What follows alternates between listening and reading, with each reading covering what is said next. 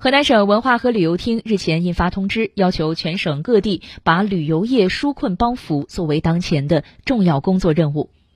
河南省文化和旅游厅将塑造“行走河南，读懂中国”品牌体系，全省推出十六条主题文化线路，从中筛选一百个国家文化公园代表性展示项目。同时，河南将举办投融资招商活动，培育重点文旅企业上市，加快推进灾后恢复重建。